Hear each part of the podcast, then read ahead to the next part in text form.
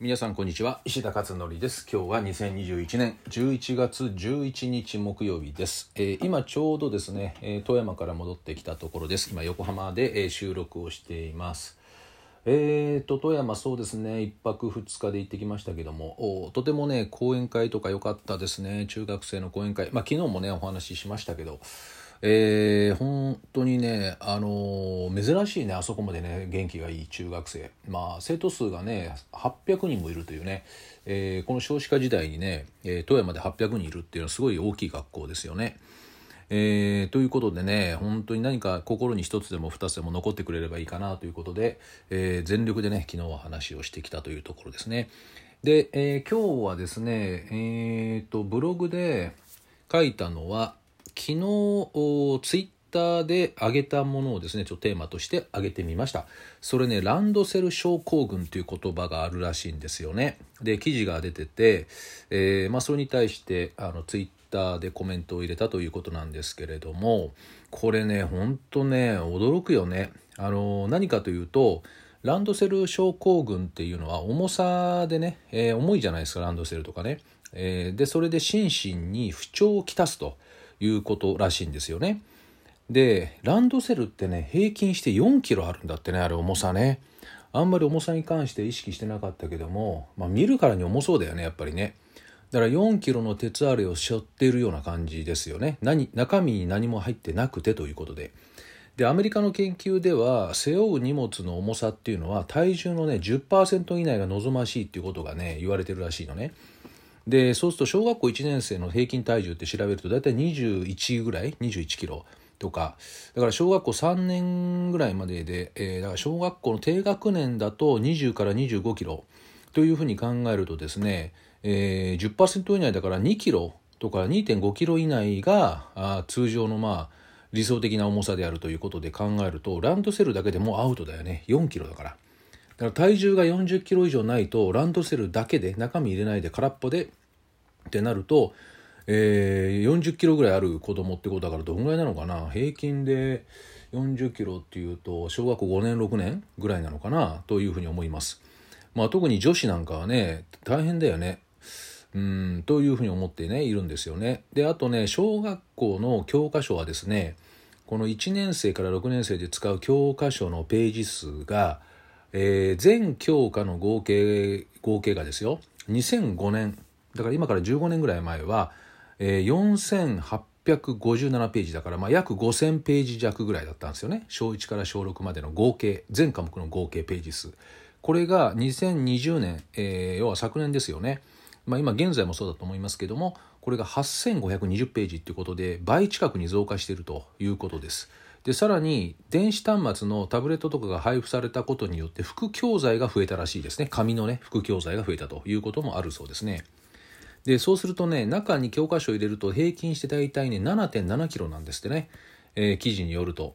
でそうすると7.7キロ背負うってことは体重77キロってことですよね。体重77キロの小学生。まあほぼいないよね、まあ、一般的には考えにくいですよね。ってことは、えーアウトってことでねこれもう完全にランドセル自体がね、えーでもまあ昔からねこれ背負ってるんですよね。我々もねランドセルでしたよね。みんな皆さんも多分そうだったと思うんですけど。だからアウトな状態をずっと続けていたってことなんでしょうけども。まあどこまで問題になってるかってちょっと分かりませんけどね。うん、なんかあの見ててかわいそうだなってなんかランドセルの方が大きいんじゃないのみたいなぐらいの子供たちっていうのはね小学校1年生ぐらいだといたりするからでもやがて体が大きくなって力ついてきてまあ別にあのね少々重いのを背負っても平気みたいないうようなことで考えるとうーんまあ10%である必要があるのかどうかもちょっと分かりませんけどね。ただアメリカの研究ではそう言われてるということで二宮金次郎が背負っていた滝木ってねあれどう考えても多分体重の何倍何倍もないか。体重何十パーセント ?10% ってことないよねおそらくね。木って重いからね。だからまあ昔も結構背負ってたとかいうのはあるんでしょうね、まあ、極端に重いものを背負っちゃうとねさすがに骨とか筋肉やばいよね。あの以前驚いたのはおばあちゃんがですね昔の写真でねえー行商をやってるおばあちゃんがなんか背中にいっぱい積んでなんかもうめちゃくちゃ重いのを背負いながら歩いてるっていうシーンとかあと米俵あれ1票60キロだっけね。あれ2つとか背負ってなんかる、ね、そういうあの写真も見たことあるし、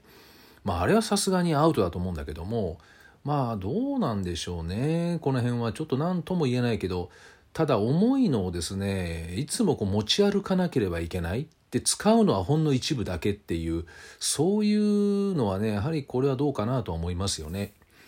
でこのランドセルってそもそも起源が何かっていろいろ調べてみたらですねもともとは幕末の時に、えー、明治からあの江戸から明治に入るね時代で変わり目の幕末の時にオランダのですねバックパックを見て、まあ、それをヒントにして、えー、日本がその明治政府が軍隊用の肺の肺のって背中の背って書くんですけどね脳はひらなんか難しい字だねこれ。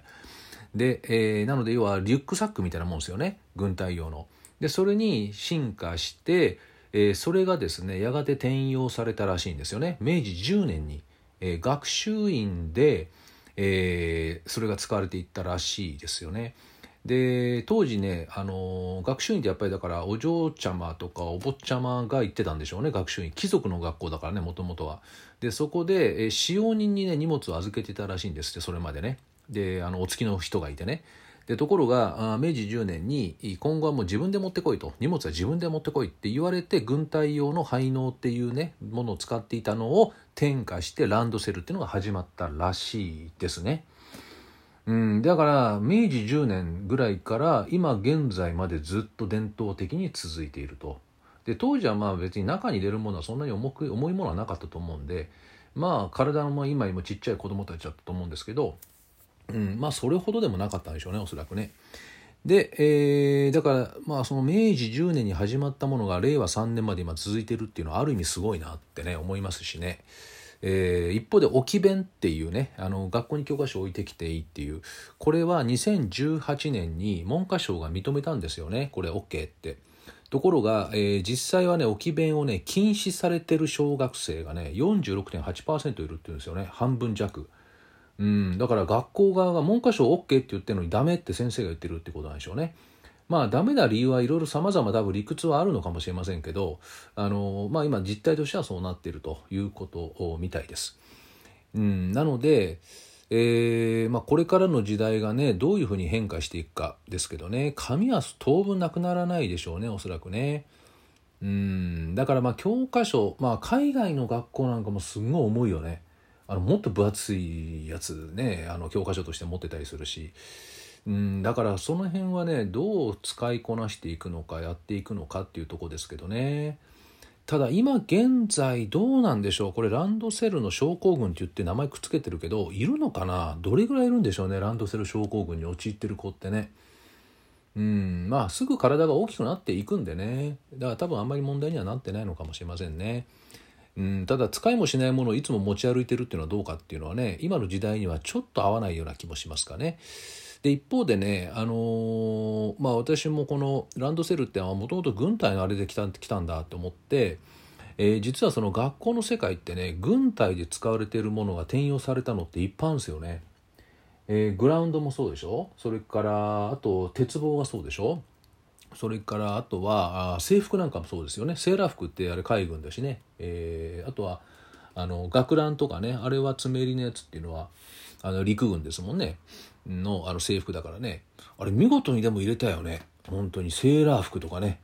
あれ海軍の服装ですもんね。すごいね。だからあとあの日本だったら何だろう。あの整列とか。それからあとは、まあ、朝礼とかは違うのかな。まああのねその辺もねなんかあの保健室もなんかそういう話聞いたことあるねもともとね救護室みたいなものがあったやつを使ったとかねまあこれいい悪いっていう話じゃないんだけどあのそうやってねどんどん転用されてきてるっていう話はあ結構聞いたことがありますね。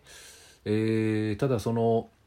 なんか精神論まで転用されるとちょっと違うよねって思うよね。うん、物自体がねなんかこう便利だからって転用されるのはいいと思うんだけど精神論までねなんかそっち持ってこられちゃうとちょっと違くないみたいな感じはしますね。えー、なので今回、まあ、ランドセル症候群っていう記事があったので、えー、これについてですね、えー、書いてみました、